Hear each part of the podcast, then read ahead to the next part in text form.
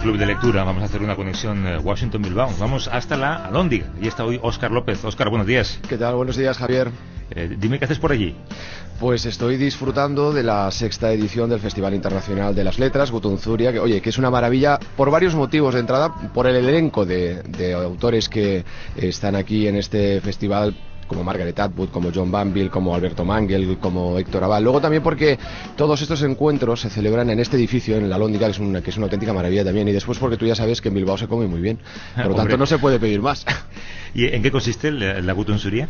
Pues este es un encuentro internacional donde los, los lectores pueden disfrutar de las charlas que, que, establecen con autores de primerísima línea a lo largo de dos semanas. Y, y eso es importante porque antes solo duraba una pero entonces, ¿qué, ¿qué, ocurría? Que las sesiones, pues a veces coincidían y no podías asistir a todas. Ahora lo han organizado de manera que de jueves a domingo y durante dos semanas tú tienes la opción de poder asistir a esos encuentros con los autores. Básicamente se habla de libros, pero también hay cine, también hay música, es decir, es un, es un encuentro muy completo.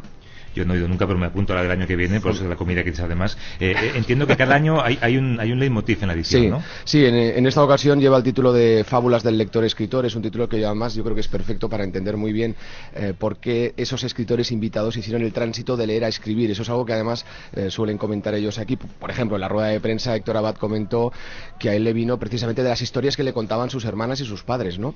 Un poco como el tema de la tradición oral, que siempre ha estado muy presente en el mundo de, de la literatura, bueno, pues de todo eso también eh, hablan, pero evidentemente hablan también de muchísimas cosas, hablan también de los libros que han escrito, de temas muy diversos.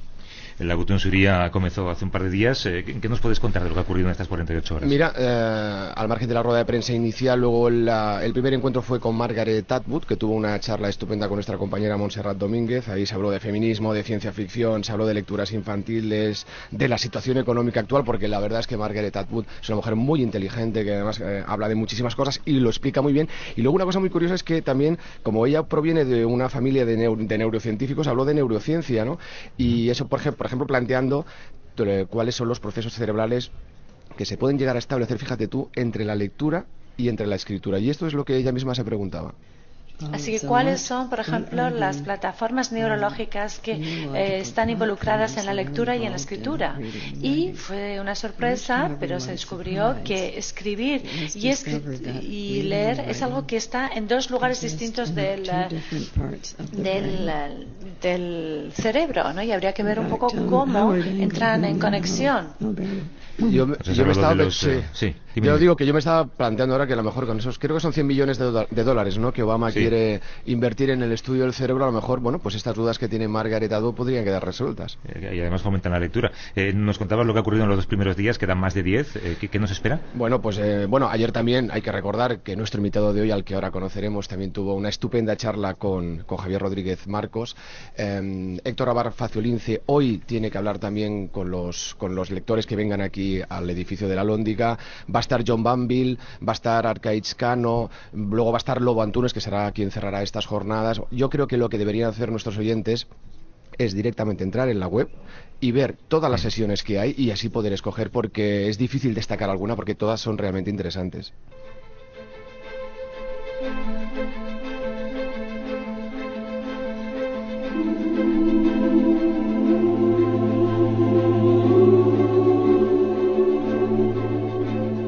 Mencionabas, Oscar, al invitado que nos acompaña. Uh -huh. Junto a ti está. ¿Tienes quién es? Pues es Alberto Mangel, es un escritor y estudioso de la, de la literatura, de aquellos que sientan cátedra, ¿eh? de cuando habla de, de, libros se queda todo el mundo con la boca abierta porque es de aquellas personas que tiene la capacidad, y no es fácil, de divulgar lo que es el placer de la lectura. Y está con nosotros aquí porque es uno de los ponentes y porque también no hace mucho publicaba un estupendo libro que es El sueño del rey rojo. Exacto, Alberto Mangel, ¿cómo estás? Buenos días. Hola, ¿qué tal? Eh, eh, hemos escogido, yo creo, esto quizá lo pueda aclarar Oscar, la música de Alicia en el País de las Maravillas, eh, por una razón, ¿no? Sí, porque resulta que todos los textos de, de, este último libro que ha publicado aquí, El sueño del rey rojo, van precedidos de textos que tienen que ver con Alicia en el País de las Maravillas y con Alicia a través del espejo, ¿no? Y por eso está puesta esa música. Exacto. Alberto, ¿por qué, ¿Por qué esta lección? ¿Por qué, ¿Por qué textos de Alicia para encabezar los capítulos de, del sueño del rey rojo? A, a mí siempre me ha interesado eh, Alicia porque en cada momento de mi vida he encontrado una Alicia distinta. Esto, esto nos ocurre siempre con los libros que queremos, que se transforman en libros distintos a medida que pasan los años. Pero Alicia parece ser un, libro sin fondo y casi podría decir que cualquier tema que se presente habría una cita en Alicia que, que corresponde a, a, ese tema. Es, es una cosa muy curiosa, es como, como si fuese un libro infinito. Es un nunca se acaba, ¿verdad? Eh, Oscar, en otras ocasiones siempre te pedimos que nos presentes el libro del que nos ocupamos. Hoy te vamos a pedir también que nos cuentes algo más sobre Alberto. Pues es un escritor que yo diría que es mitad bonaerense, mitad canadiense.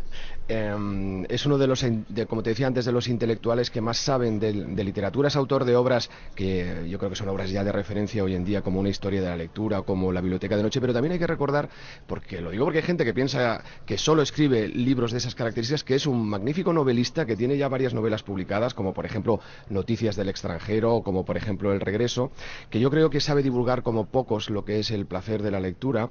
Creo que sigue sin tener móvil, no lo sé, Alberto. No, no, no, sigue sin tener móvil, pero sin embargo, Javier tiene una biblioteca, que yo digo que es una biblioteca móvil, porque ha ido viajando con él a lo largo de su vida a diferentes sitios donde ha vivido, una biblioteca de más de, cógete, 30.000 ejemplares que tiene en un granero que restauró en un pequeño pueblo de Francia, ¿verdad? Sí, hace falta espacio, sí. Exactamente, sí, sí. toda biblioteca siempre excede el espacio que les damos porque merece siempre más espacio, ¿no? Tendría que haber más para que para que cupieran más libros. Es que los eh, libros se multiplican de noche. Tú sabes cuando cuando yo me voy a, acostar, me levanto a la mañana y hay más libros de los que había dejado. Yo creo creo que Esto también sale en la lista de Pedro de Maravillas. ¿eh? sí, es verdad. Eh, Alberto, ¿usted está de acuerdo con aquellos que le presentan como un, historiador de la lectura? Eh, es, es de exagerado. Yo no soy un historiador de la lectura. Yo, yo, escribí la historia de la lectura como una historia de la lectura, mi historia de la lectura. Fue un poco un, un recorrido para entender qué era eso que yo hacía. Yo, yo me defino como lector. Entonces, en cierto momento eh, decidí preguntarme, bueno, pero ¿qué es esto que, que hago desde un punto de vista histórico, social, eh, fisiológico también, el comentario de Atwood acerca de eh, poder eh, hacer el mapa en el cerebro de lo que sucede cuando, cuando leemos es interesantísimo porque ella hacía la diferencia entre las zonas del cerebro en las cuales las neuronas se agrupan para construir caminos que nos permiten acceder a la lectura o a la escritura, son caminos diversos, pero también son diversos en eh, distintas situaciones de lectura. Leer, por ejemplo, mayúsculas y leer minúsculas, leer manuscrito, leer un idioma que no conocemos, eh, leer palabras inventadas, todo eso ocurre en distintas zonas del cerebro. Eh, el cerebro es un lector muy especializado. Por eso es muy interesante este último libro de Alberto Mangel, El sueño del rey rojo, porque ahí agrupa conferencias, reflexiones, eh, artículos, precisamente sobre el hecho de leer, sobre el placer de la lectura, sobre las bibliotecas y sobre la creación literaria. Y yo siempre me he imaginado que Alberto Mangel, cuando entra en casa de alguna persona amiga o desconocida, debe ir directamente a la biblioteca y esa biblioteca nos define, ¿cree usted? Es cierto, yo, yo creo que nuestras bibliotecas son nuestras autobiografías. A, mí se me ha ocurrido que sería divertido entrar en la casa de alguien que no conocemos y, tratar de hacer su retrato a través de los libros que tiene o que no tiene, porque también... algunos quedarían muy mal así. Eso es verdad. Eh, nos hablaba, nos hablaba Oscar antes de, que en estas jornadas de la Gutunsuría se plantea cuándo los autores dan el paso de ser lectores a convertirse en, escritores. En su caso, ¿cómo fue, Alberto? Bueno, eh, yo creo que como, como todo, todo lector adolescente, hay, hay un momento en donde uno se deja tentar por eh, e, el otro lado de la página, decir, bueno, eh, estuve leyendo cosas que me gustan, a ver si yo puedo poner mi experiencia en palabras yo mismo. Y claro, uno lo intenta y se da cuenta muy rápidamente eh, que lo que uno escribe no, no merece ser puesto al lado de los libros que nos gustan. Entonces, durante muchos años abandoné esa, esa escritura que empecé en la adolescencia y fue solo después y casi como una, una consecuencia, yo diría, del hecho de ser lector que empecé a escribir, porque mi primer libro, mi primer libro verdadero fue una colaboración con, con Gianni Guadalupe, un editor italiano amigo mío, el diccionario de lugares imaginarios. E, esta, esta guía de lugares imaginarios es el resultado de la lectura. Éramos jóvenes y eh, decidimos a leer unas dos mil, tres mil novelas para contar esos lugares, eh, lugares inventados en, en, la ficción, lugares de Julio Verne, de Tolkien y de muchos menos conocidos. Siguiendo con ese leitmotiv del tránsito de ser lector a escritor, ¿se puede llegar a ser escritor sin pasar por la fase de lector. Lo digo porque en las nuevas generaciones de escritores ya se da el caso de jóvenes autores que, hombre, que sí que han leído, pero que sobre todo han visto mucho cine y mucha televisión. Eh, por supuesto que se puede, porque se puede hacer todo, pero es muchísimo más difícil. Eh, eh, la imagen no es la palabra, esta es una, una, discusión antiquísima de cómo contar las imágenes, que es una pregunta que se refiere realmente a cómo contar el mundo, cómo contar lo que vemos. Y todo eso pasa por la palabra y es un proceso muy distinto del proceso de, de retratar en imágenes lo que vemos. Eh, yo creo que un escritor que se propone escribir sin haber leído pasa momentos muy difíciles porque hay todo un aprendizaje eh, que hay que hacer sin los, los elementos de la experiencia de las generaciones que nos han precedido. Eh, cuando uno se pone a leer se da cuenta de que mm, la mayor parte de las cosas ya han, ya han sido probadas y, y uno puede aprender muchísimo de los libros que nos gustan, porque si un libro nos gusta, quizá si tenemos suerte, lo que nosotros escribimos gustará a otros. Viene a colación algo que usted cuenta precisamente en El sueño del rey rojo y es sobre el tema de quién sería el lector ideal. Lo digo porque usted cuenta que no es aquel que reconstruye una historia, sino el que la crea al leerla, un poco como lo de Alonso Quijano y el Quijote, claro. Absolutamente. Bueno, e, esas notas para definir a un lector ideal son una broma, claro, pero, pero eh, e, es cierto que yo creo en el poder del lector. Es una cosa muy curiosa. Eh, nos enseñan que la historia de la literatura es una historia hecha por los escritores. Pero todo escritor quiere ser un clásico, todo escritor quiere formar parte de la historia de la literatura, pero somos nosotros los lectores los que decidimos si es así o no. Es decir, nosotros decidimos si un libro merece ser recordado o no todo escritor dirá, sí, por favor, recuérdenme, pónganme en su biblioteca. Y nosotros, eh, de forma desalmada, descartamos 99% eh, de todo lo que se publica y decimos, bueno, nos quedamos con el Quijote, pero no nos quedamos no sé, con Avellaneda, por ejemplo. Por ejemplo. Yo, veo por lo que dice que no le gusta mucho, bueno, lo, acepta eh, con resignación este término de historiador de la lectura. Le va a gustar mucho menos si le propongo que sea futurólogo eh, de la lectura. ¿Usted cree que hay, futuro para el libro en papel? Eh, para mí futurólogo es un insulto. es una, una, una, profesión creada por, por las grandes industrias electrónicas para meterse en las bibliotecas y decirle a los administradores que no se ocupen de tener libros, que basta solo con la biblioteca virtual.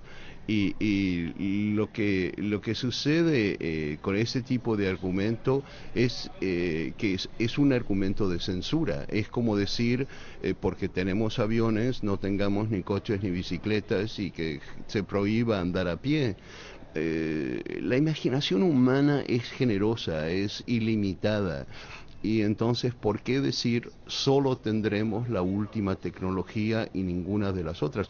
Sobre todo porque esta última tecnología no es la última.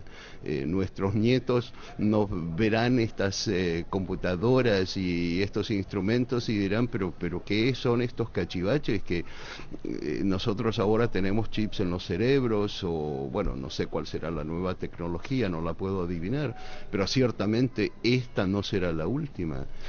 Pero usted sabe que hay y a personas que comentan que el libro de papel, el futuro del libro de papel pasa por convertirse un poco en objeto para coleccionista. Claro, eso, eso por ejemplo lo decía Bill Gates cuando escribió el libro sobre la muerte del papel que publicó en papel. Eh, eso muestra la confianza que tenía en la electrónica. Pero eh, eso sucede con toda nueva tecnología. Cuando se inventa la fotografía se dice que la pintura ha muerto. Cuando se inventa el cine se dice que el teatro ha muerto. Cuando se inventa la televisión se dice que el cine ha muerto. Y todas estas declaraciones de, muerte son prematuras porque lo que sucede es mucho más interesante.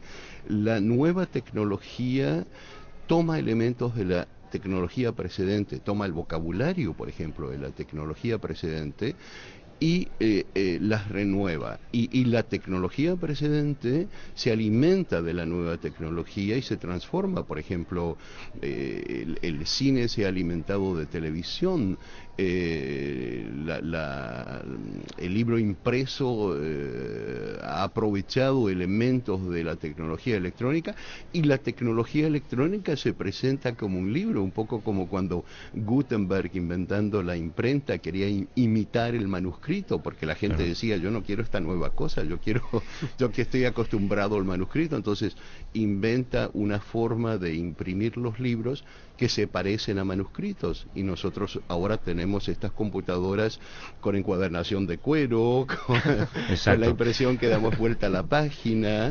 que, parece que estás leyendo un libro, pero no estás leyendo un libro, ¿no? Eh, déjeme que le haga una última cuestión. Usted ha, comentado que en, su biblioteca ideal no estarían ni los libros prohibidos ni los libros recomendados. Eh, le pregunto entonces, ¿para qué sirve un crítico como Oscar?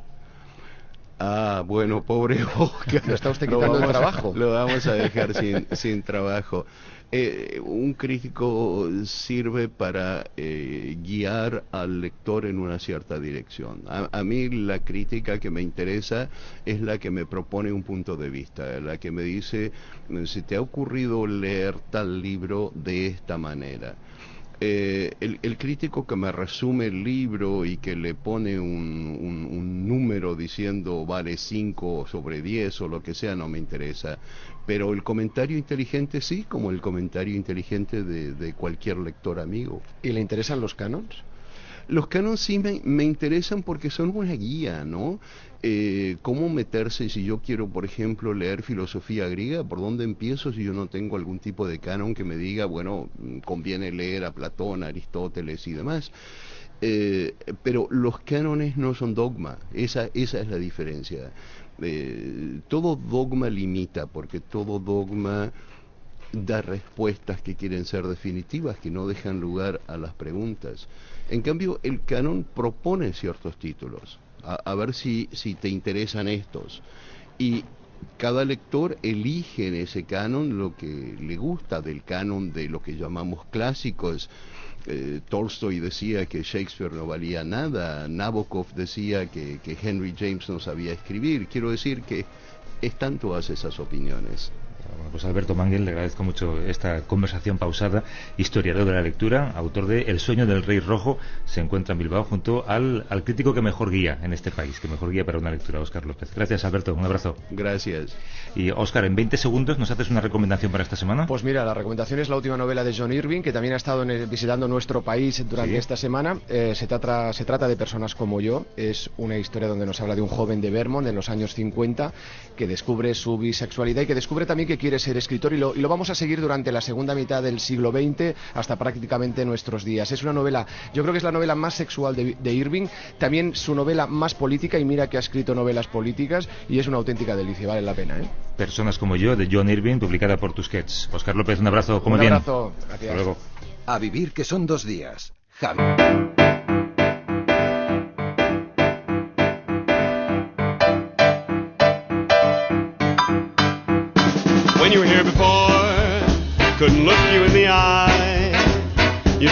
An angel, your skin makes me cry.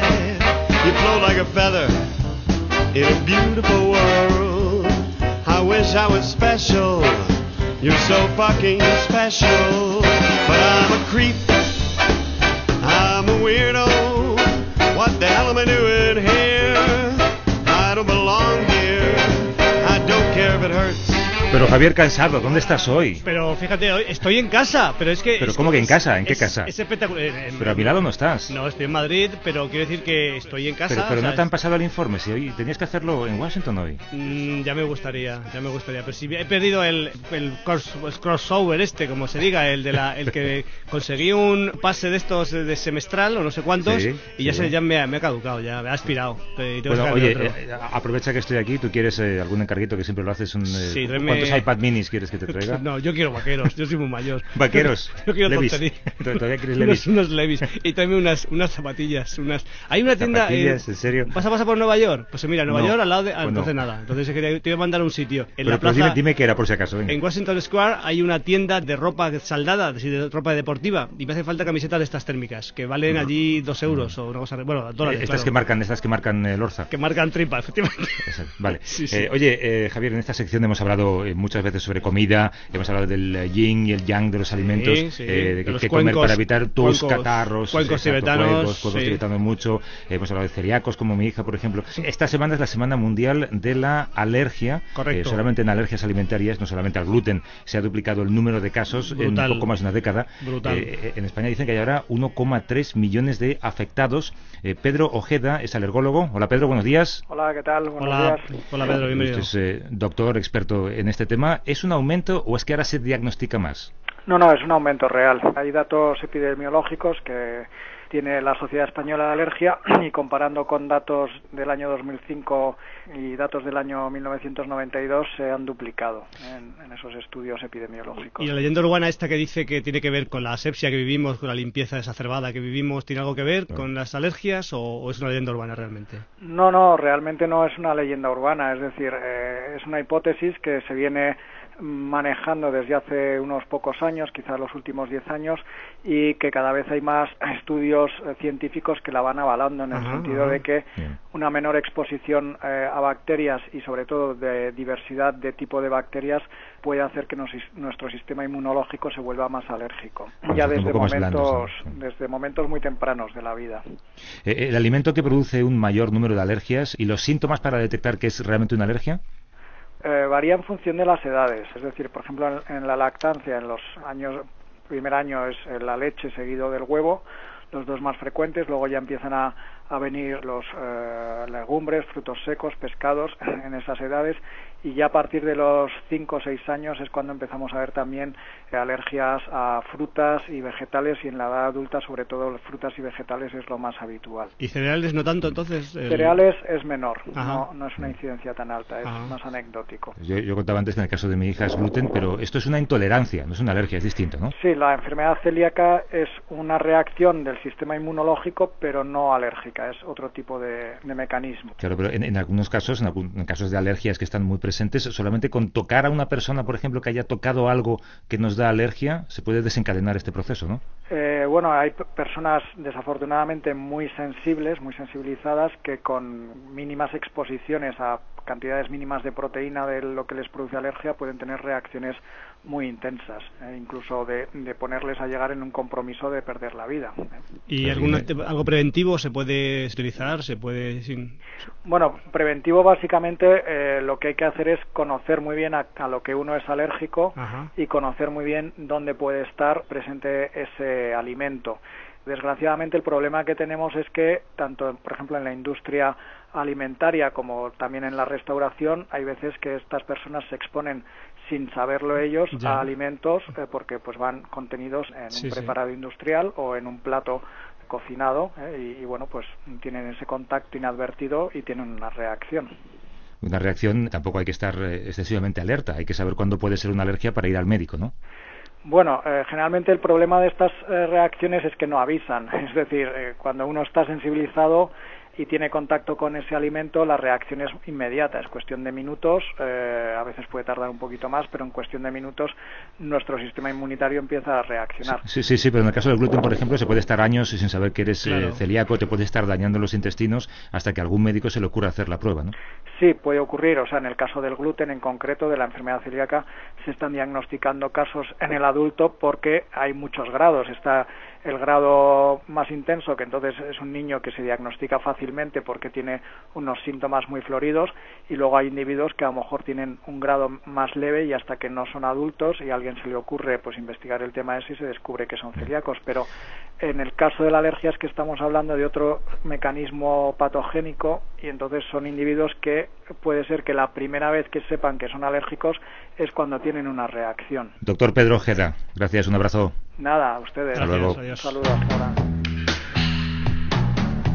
Okay, okay, he's got my number and you can, you can want me, baby, here I Eh. Javier, eh, relájate. eh, tengo en mis manos un libro que te voy a dejar. Ponte, cómodo. tonto, ponte tonto. Te- te- sí, ponte un Ponte pelín, un poco no te pases tampoco, ¿eh? Piensa en, en. Marvin Gaye, piensa en... Barry, Barry White, ¿no? Barry White. exacto, sí. Barry White, que sabes Eh, que su voz es Hola, ¿cómo estás? Pero pasa que... Sí, hay una máquina que lo hace, Sí, el, sí, el sí. autotune este, ¿no?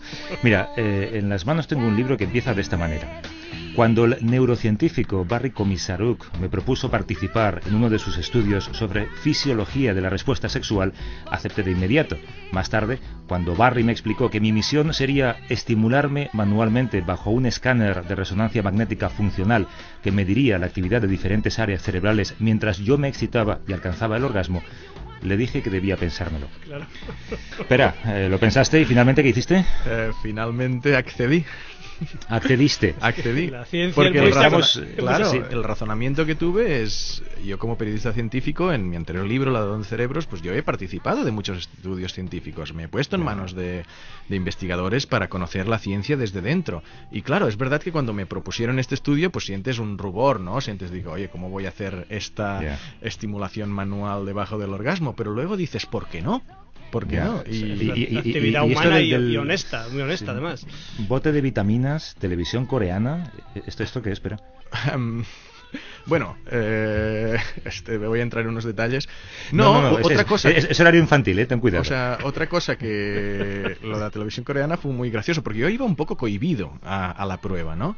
Y justo el día antes me dice, no, ¿te importaría? Porque va a haber, va a haber una televisión coreana grabando este experimento.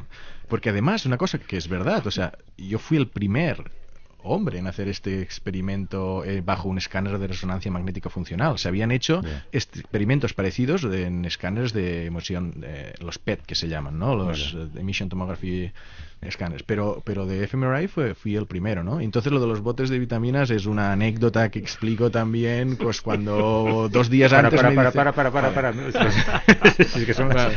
Dime. Vale, vale. Eh, Pérez Tupeñá es químico, es bioquímico, es divulgador científico, eh, fue editor del programa de televisión española Redes y es autor de varios libros. El que le trae a esta mesa, con Javier Cansado, eh, este libro del que hablamos, se llama S igual EX al cuadrado, la ciencia del sexo. Yo, creo que el libro este del, del que estamos hablando, yo creo que ya valdría, ya merecería la pena solo leer el, solo leer el- los capítulos, solo leer el título de los capítulos y el desarrollo ya vale, o sea, ya es, o sea, es es fast... Mira, por ejemplo, el, el capítulo 6, ¿vale? Ver, Se llama. Sexo en la consulta médica, ¿vale? Fíjate. Vale. Dice, expectativas y otras disfunciones sexuales masculinas, preocupaciones femeninas. La clave no es el deseo, sino la satisfacción. Es que mola.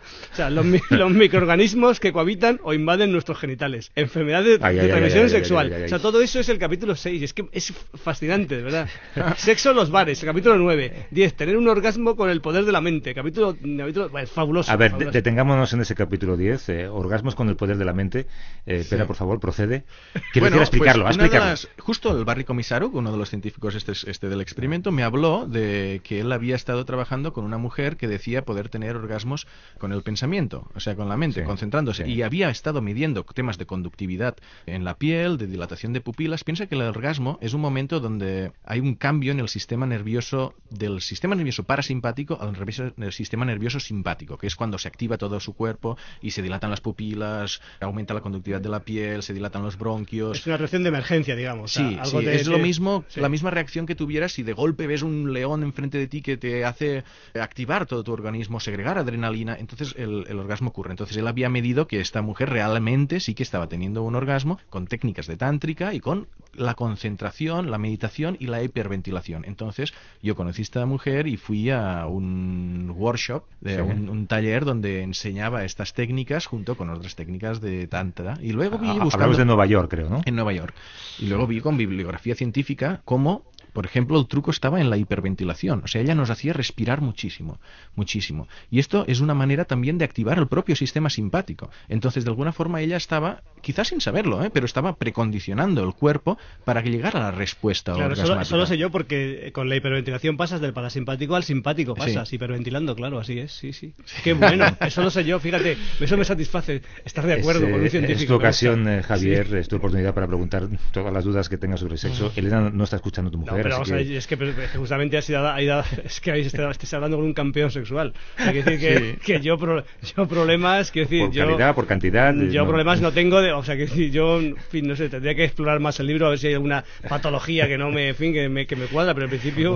Pero es, es- es curioso, eh, Pera, porque es un libro en el que prácticamente todo tiene una explicación científica que parte de, de una máxima que es muy de médico, ¿no? Que el sexo es un acto irracional. Sí, sí, sí, sí. Bueno, no solo de médico, sino de psicólogo. O sea, toda la psicología, lo que llamamos el behavioral economics, ¿no? La economía conductual. El- todos estos psicólogos que están viendo que nuestro comportamiento, en realidad nuestras decisiones, el poder del inconsciente, el poder de las emociones, el, el poder de las primeras impresiones, es mucho más grande a veces que la propia razón, ¿no? Todo este conocimiento irracional que estamos aplicando a muchas emociones, como la felicidad, como el miedo, también, ¿por qué no?, a la- al deseo sexual como una emoción. Al final lo que pasa es que hay un cierto tabú en el tema de la sexualidad, también científico, Ajá. y no solemos hablar de, en estos términos, o siempre que lo hacemos suele haber como cierta frivolidad, pero piensa, no sé, la estructura de, de- de este libro, yo cuando me interesé en el tema desde una perspectiva académica, es que claro, hablas de la parte biológica, de la parte fisiológica, de cómo funcionan los genitales, el sistema nervioso, la parte neurocientífica de estos del escáner, la parte de psicología, la parte de sociología, la parte médica, la parte de, de biología evolutiva, de la parte de naturaleza, y luego coges todo este conocimiento e intentas interpretar un poco nuestra conducta eh, y la de los sadomasoquistas, la de los swingers, la de diversidad en, en función de todo. Que son, son conductas que tú has explorado, ¿no? Te has convertido en un swinger, me han dicho. Bueno, yo he participado, bueno, he estado en He algunos clubs he swingers visto, he y visto no, no Tenemos a- fotos, tenemos fotos. No, ¿cómo No, puede ser? Yo, creo- yo No. creo que el, el sexo yo creo que es la pulsión que mueve el mundo, mueve más, perdonadme, más que, sé que es una cosa que más que el dinero, más que nada. Sí. O sea, el sexo es la pulsión que mueve el ser, el ser humano, por encima Mm. de todo, por encima, por en- de- del amor, de, o sea, el sexo, el sexo duro. Y hay una cosa que me gusta mucho que dices que el tamaño, sí, del tamaño del pene sí importa. Mm, bueno, eh, Sí, el- sí, vamos, yo- hay un capítulo que dice el tamaño Sí, del pene sí pero importa. no, pero importa más a, a los hombres que a las mujeres en realidad. ¿eh? Ah. Si preguntas a, los hombres si se sienten satisfechos con el tamaño o preferirían tener más, muchos prefieren tener más. Si preguntas a las mujeres si se sienten satisfechos con el tamaño del pene de sus maridos, la mayoría, y estos son hay estadísticas, la mayoría dicen que sí. O sea, en- men- menos en caso de micropenes, que son penes muy pequeños, donde tampoco tiene por qué ser un gran problema, porque el sexo va más allá de la penetración y hay muchas variedades, y, y esos hombres con micropenes al final sí, igual tienen una erección y sí tienen placer, pero sí que puede haber problemas en el resto, el tamaño estándar más o menos, no es tan... De hecho, se, se ha hecho estudios sobre si importa más el grosor o, o la longitud, y dicen que si algo, quizás más el grosor, pero bueno, ya son detalles. Había una cosa que has mencionado, lo de los swingers, y, y que es que creo que es un ejemplo muy claro de la irracionalidad. O sea, todos, cuando Eh, nos expliquemos qué, es, qué son los swingers. los swingers eh, son la gente que van con sus parejas a cambiarse sexualmente con otras parejas o a tener sexo en público en clubs donde la gente tiene sexo en público. Entonces, si a todos nos preguntan, no a todos, pero a alguien que nunca ha estado en club de intercambio de parejas, ¿tú tendrías sexo en público delante de otros? Quizás la mayoría diría que no, porque No. lo estamos pensando de una manera racional de una manera en este estado emocional que tenemos en estos momentos. Sí. Pero cuando entras en un club de esos de swingers y ves que allí todo está pasando de una manera diferente, tú estás en un estado emocional diferente, estás excitado, puede ser que te comportes de una manera que tú no esperabas. Y eso en psicología ha habido un montón de estudios que demuestran esto. El experimento de la prisión de Stanford de Philip Zimbardo, donde ponía a estudiantes a hacer de guardias o de prisioneras y veías cómo se adaptaban a esa situación de manera inmediata y unos eran sádicos y los otros tenían El experimento de Stanley Miller de, la, de obediencia a la autoridad, donde tú tenías que dar descargas eléctricas a alguien cuando se equivocaba en un test, cada vez de manera más fuerte. Y tú pensabas, yo no sería capaz de dar descargas eléctricas a alguien. Bueno, Pues- pues lo haces, porque el- el- la autoridad te está diciendo, este es el experimento y tienes que proceder. Entonces, de alguna forma, en el sexo, esto, eh, yo lo que he intentado es un poco también transmitir toda la relacionar el sexo con otras disciplinas científicas. Pero quiere decir que hay algo por encima, una, una conciencia cósmica, algo que te lleva, yo que te, que te yo no sé, te- te- algo exógeno que te saca de ti o... No, es simplemente que nuestro comportamiento más lábil o más flexible de lo que solemos imaginar y que no siempre nos comportamos de una manera predecible o racional o lógica. Y en ese comportamiento, nuestras eh, primeras experiencias son las que marcan luego, no sé, las costumbres sexuales el resto de tu vida. En gran parte sí. Esto es un tema que mm, en humanos es difícil de experimentar, pero en animales de laboratorio se ha hecho. Y es verdad que somos diferentes, pero somos diferentes en algunos aspectos y no somos tan diferentes en otros, ¿no? Y lo que sería el, aprendizaje condicionado de, de Pavlov, ¿no? Ves cómo, eh, por ejemplo, en ratas que tienen sus primeras experiencias sexuales con ratas que están impregnadas de un olor determinado, cuando más adelante las haces que tengan experiencias sexuales de nuevo con otras ratas que no tienen ningún olor y todo eso. Pero si de algo de adultas en una celda les pones a las ratas con ese olor y ratas sin ese olor, los machos van de cabeza a los que tienen el olor. Porque las primeras experiencias sexuales las marcaron. Y eso incluso se ha hecho con olores. Hay una sustancia que se llama cadaverina, que es una sustancia que segrega la carne en descomposición. Y la patata. No, pero, pero, Sí, pero la patata son, también. Ah, pues, pues Sí, son, sí. son olores que las ratas en principio son, son malos para ellas, no quieren ni la acercar, rechazan totalmente. rechazan. Ajá. Pero cuando tienen la primera experiencia sexual con una rata con cadaverina, después pierden el rechazo a, a ese olor. Y la interpretación, que de aquí a los humanos hay un gran salto, pero la interpretación es que realmente sí que esos comportamientos iniciales sí que influyen y que pueden explicar incluso algunas conductas que pueden ser nocivas para uno mismo. Javier, yo creo que el, el Pera escribe como habla. O sea, es algo, Sí. es, es, eh, Muy divulgativo, ¿no? es, es algo espectacular. O sea, he leído un par de capítulos antes de, de entrar y es que te atrapa, o sea, te atrapa, te atrapa y, y es algo, es impresionante. O sea, el, Ah, hablando de atrapar, eh, pero fí- físicamente, ¿qué nos atrae de otra persona? Bueno, aquí es, yo creo que también una cosa interesante es cómo realmente cambiamos eh, en función de- del día, del momento. Si le preguntas a alguien esto, te puede decir por la mañana una cosa y por la noche otra. Y si está en un bar o está en un cine, te puede decir una cosa diferente. Entonces, en el tema de la atracción que trato en el libro, una de las cosas que, transmito es que mensaje claro de qué nos atrae son hay tres cosas o sea juventud que es como un reflejo de salud señales si somos heterosexuales señales muy marcadas de o feminidad o masculinidad y simetría. Simetría es como alguien simétrico, es alguien que demuestra haber estado expuesto a menos agresiones en etapas eh, pre- embrionarias. Esas son como las tres cosas Yo, generales. yo lo que he leído es que lo que he leído es que, que transculturalmente lo- las cosas que hay, hay por culturas eh, atraen cosas diferentes, pero hay una cosa que es común a todos, que es a los hombres les traen las mujeres de caderas anchas y a las mujeres los hombres con abdominales potentes, porque tiene que ver con también con la gestación, digamos. Sí,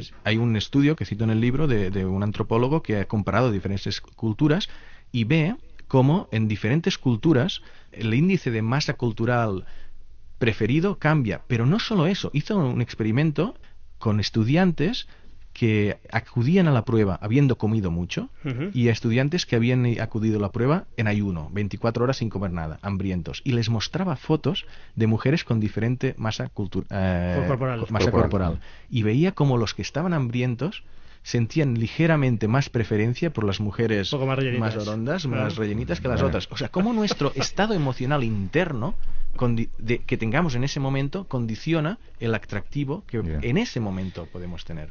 De- Déjame que te dé, ya para terminar, solamente tres conceptos para que tú me los aclares eh, de manera muy rápida.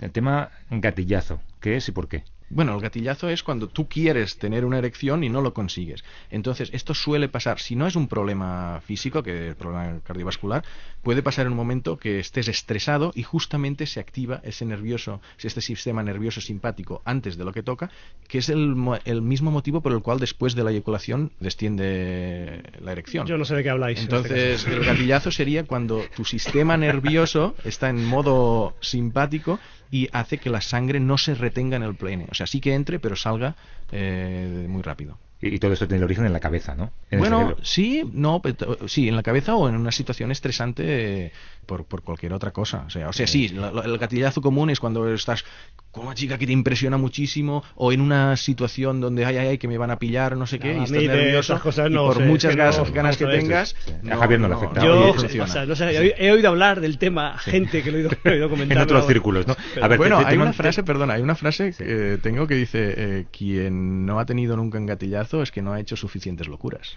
Bueno, Eh. eh, he bebido mucho, eh, cuidado.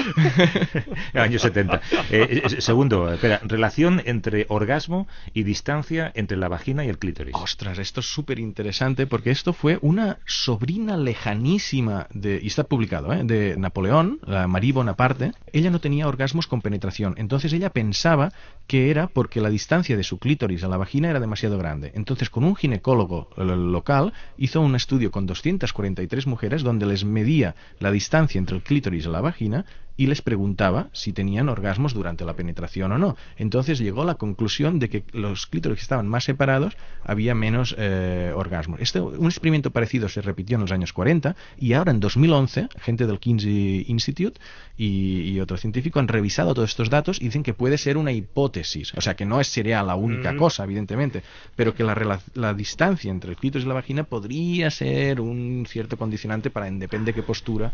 eh. Yo esto tampoco sé de qué, o sea, no, No, en no, mi caso yo no he visto nada de este estilo, Bueno, o sea, pues, no... eh, una, una última cuestión que también afecta a Javier. Espera, ¿ser adicto al sexo es posible o es postureo? a los psicólogos no les gusta el término adicción para el sexo. Hay, hay casos muy extremos, prefieren hipersexualidad. Hipersexualidad en el sentido de alguien que necesita mucho sexo. O sea, sí que hay casos de adictos, pero mm, bastante menos de lo que se suele decir. Pera es químico, bioquímico, divulgador científico y autor de un libro fascinante, el libro del que hablamos, S igual EX al cuadrado, la ciencia del sexo. Suerte y que el próximo libro sea un poco más, eh, no sé, más costoso, más trabajoso para hacer. Un abrazo. Lo, lo voy a no intentar. Gracias. Hasta luego. Bueno, Javier, llega tu eh, particular éxtasis. Venga, adelante. A, a toda velocidad, ¿vale? Que vamos mal de tiempo hoy. Venga. Mm, voy a hablar muy bien, aprovechando Judy Collins, voy a hablar muy, muy bien de esas personas escasas, pero que las hay, que se ponen peluca. Esos son- suelen ser hombres, se ponen peluca y, y no se cortan. O sea, sabe, todos saben perfectamente que todos sabemos Pero que dice lleva- alguien que puede hacerlo y que- no lo hace. Que lleva peluca y se la pone y no se corta. Y dice sí. Y te va diciendo, va por la calle y te va diciendo, sí, llevo peluca. ¿Y qué? Y- Se me nota, lo sé. lo sé, sé que soy un cutre por dar una peluca de 30 euros, pero aquí está mi peluca. Entonces quiero hablar muy bien de ellos porque me da, me da mucha ternura. Y quiero eh, hablar mal de algo que a mí me afecta personalmente y es eh, de estas personas que te dicen, pero te, pero, pero te, pero te, tanto, tanto te pica, pero te pica tanto. Sí, es que yo, es que el- a mí el picante, pero si no pica nada ya, pero a mí me está picando mucho. No, es que no si no pica. Pero si, ¿qué pasa? ¿Que tiene la lengua geográfica? No, no, es que simplemente me pica. O sea, a mí el, no soporto el picor. O sea, me, me- para mí el, umbral de picor lo tengo muy bajo. Entonces me, ah, pero eso no pica, pero cómetelo. Pero, pero déjame en paz, que yo no quiero. Cómete- cómetelo tú, joder. Hasta el sábado que viene, Javier. Adiós. Hasta luego. Pierde el pino.